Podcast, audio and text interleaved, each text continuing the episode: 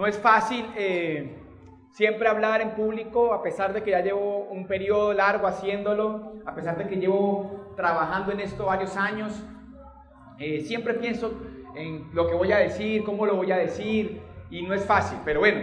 Incluso ayer me preguntaban que, que por qué hablaba bien, que por qué hablaba bien, y me puse a acordarme. Claro, yo fui profesor de la Universidad del Valle, pues, tengo tres especializaciones, ahora vamos a hablar de eso. He hecho muchas cosas. Entonces, parte de la habilidad que tengo tiene que ver con el tiempo. Pero hay algo bien especial. Y es que todo crecimiento exige cambio. ¿Todo crecimiento exige qué? Cambio. Todo el crecimiento exige cambio. Y algo, si yo he hecho algo para tener resultados en la vida, es que he decidido cambiar. Y eso es difícil. Yo he decidido hacer cambios constantes en mi vida y es la primera invitación. O sea, si este evento no genera cambios, pues no hicimos nada. Lo importante es que haya cambio. Cada cambio puede potencializar tu vida al nivel más alto que tú te imagines.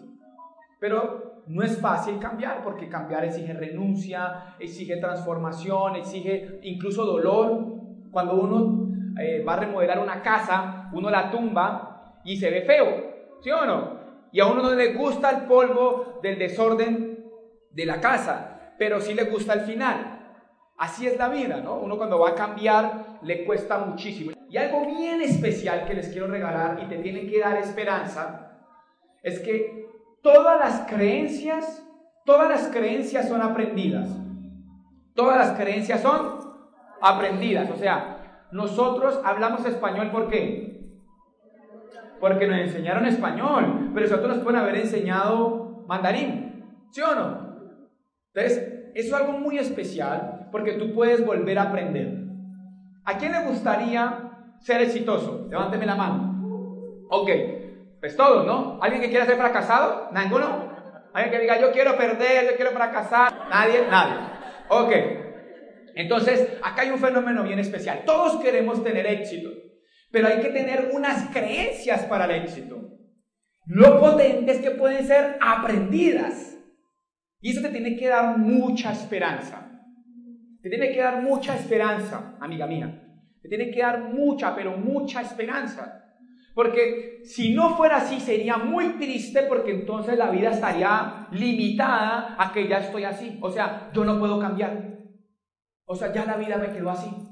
Y aquí viene algo muy especial, o sea, todas las creencias son aprendidas. Tú puedes reinventarte absolutamente, tú puedes volver a empezar, tú puedes cambiar. Es el primer mensaje que yo quiero darte y es que tú puedes cambiar. Y la vida tiende a responder a las perspectivas que tenemos de ella misma. O sea, mi vida responde a lo que yo percibo de la vida. Hace 7, 8 años yo percibía que la vida era una M, que era difícil, que era muy complicada, que, que realmente era, no, no me estaba yendo muy bien. Lo raro es que como no cambiaba la perspectiva, me seguía yendo mal, porque estaba negativo. Ojo, nunca puede haber algo positivo en una mente negativa, por matemática simple. Más por menos, menos. Bueno, algunos todavía no se acuerdan de eso, pero a mí me fue muy mal en el colegio. Yo fui de lo más vago que hay. Ahí me graduaron con abogado y con psicólogo para poderme graduar. Y en ese fenómeno, pues por lo menos aprendí más por menos. Y si lo traslado hoy al pensamiento, nunca podrá haber un, pensa, un, fruto o un resultado positivo en una mente negativa. Pero lo poderoso es que tú puedes cambiar la perspectiva, cambiando los pensamientos. ¿Cómo cambio los pensamientos? Cambiando de información, cambiando de creencia, cambiando los paradigmas. Y por eso estamos acá. Nosotros estamos acá intentando cambiar nuestros pensamientos, intentando cambiar nuestras creencias, porque nuestras acciones son el reflejo de nuestros pensamientos. Nuestras acciones son el reflejo de nuestros pensamientos. Entonces, usted se comporta tal cual como piensa. ¿Ya? Entonces es muy importante comprender eso. Pero los pensamientos vienen de la, de la información que nos han dado y de las creencias que nos han dado. Mire lo raro de la humanidad. 350 años antes de Cristo, Aristóteles ya descubría y mostraba la ley de causa y él decía, todo lo que pasa tiene una razón. Porque en esa época, eh, en la época ateniense, en esa época ateniense, la gente creía en un mundo de dioses. Ellos tenían un mundo de dioses. Y ellos creían que lo que les pasaba tenía que ver con eso. O sea, que todo era por culpa o a favor, positiva o negativa, de los dioses. ¿Ya? Entonces, el ser humano no tenía responsabilidad de sus actos. Y Aristóteles se puso a pensar, es que desde esa época no pensamos. Casi todas las leyes y pensamientos importantes de la humanidad se gestaron ahí, porque se pensaba. Entonces, ahí pensando Aristóteles decía, no, no, no. Toda causa tiene un efecto. Y el más se la pilló. ¿Sabe qué es lo raro? ¿Sabe qué es lo raro? Que eso fue 350 años antes de Cristo. Han pasado 2019 años. Después de eso, ¿cuánto da eso? Como 2400. Este man tiene más de más de una, me dijo, ¿cuánto es? No. 350 más 2019, 2469. Y mira lo poderoso, lo raro, seguimos cometiendo los mismos errores. Hemos avanzado en lo tecnológico, avanzamos en lo humano, avanzamos en lo tecnológico, en la medicina, en las profesiones, pero no en lo humano. Seguimos teniendo los mismos problemas. Y el man explicaba algo muy especial. ¿Están aquí? El man explicaba algo súper especial. Él decía, tú solo puedes controlar la causa, no el efecto. Solo puedes controlar la causa, no el efecto. Entonces decía, si yo me tiro de una montaña, ya me tiré, pero ya no puedo parar. ¿Puedo parar? No, el efecto cuál va a ser? a matarse o, rasparse, ¿se entiende? Si queda vivo, el efecto no lo puedes controlar. Lo único que puedes controlar es la causa. Lo raro es que todavía nosotros, teniendo esa posibilidad desde el diseño de la creación, nosotros sigamos siendo la causa de la vida tan que tenemos. Nosotros somos los que decidimos todo lo que nos pasa. Si usted está medio gordito, son esas veces que usted decidió comer de más. Esas son las decisiones que usted tomó. Si usted está medio endeudadito, son esas decisiones que usted tomó de gastar de más, de prestar lo que no tenía que prestar, de comprar lo que no tenía que comprar. Si usted está medio solterito, tiene que ver con las decisiones que tomó. Entonces, uno ve muchas personas adultas. Yo, el abuelo de mi esposa tiene 86 años y hace 30 años quedó solo. ¿Por qué? Porque era muy perro. Entonces, ¿qué quedó solo? Entonces ahorita se queja de la soledad. Pues es el resultado de sus decisiones. El punto es, ¿tú eres consciente de eso? ¿Tú eres consciente que tú tienes la vida que tienes por culpa de tus decisiones? El poder más grande que tiene todo individuo es poder decidir. El poder más grande que tiene todo individuo es poder decidir. Tú puedes decidir, pero ¿sabes qué es lo raro? Que salimos de estas reuniones y decidimos ir a ver televisión, pero queremos éxito. Salimos de esta reunión y como hoy es domingo con festivo, nos vamos para la cuadra la picha. Y entonces uno dice, me voy para allá, la paso bueno, pero yo quiero éxito. Y después decimos, Diosito, ¿por qué a mí? Y él le dice, por idiota. Porque esta es la hora que nada que entiendes que tus decisiones determinan tu futuro. Tus decisiones determinan tu futuro. Entonces, ¿tú qué estás decidiendo hoy? Andrés, ¿de qué estás hablando? Yo les pregunté que si querían ser exitosos, ¿cierto? Ve, mira, lo único que vamos a hablar es de esa diapositiva que está ahí. No hay más diapositivas, solamente mírenme a mí. El éxito es un acto de amor propio. Y estoy absolutamente seguro que es mejor ser exitoso que no ser exitoso. Estoy absolutamente seguro que la vida es mejor con éxito que sin éxito. Estoy absolutamente seguro que el éxito da felicidad. Estoy absolutamente seguro que le permite a un ser humano vivir mejor. Pero exige, es exigente, es exacto el éxito. El éxito no es un juego, es exacto, es matemática pura. El éxito es muy exigente, demasiado exigente. Y ser exigente, pues nos exige ser conscientes. Porque para poder yo hacer eso que tengo que hacer para ser exitoso, tengo que estar consciente de mis decisiones. Andrés, ¿de qué estamos hablando? De que tú puedes ser exitoso, pero tienes que exigirte. ¿Y por qué lo debo hacer? Por amor propio. Porque me amo. Yo tengo que hacerlo porque me amo, porque me amo profundamente. Y eso es bien especial. O sea, ¿yo por qué tengo que ser exitoso? Porque es mejor vivir siendo exitoso. Y hay algo bien especial que me empezó a pasar en mi vida y quiero que pase en tu vida. El éxito da éxito.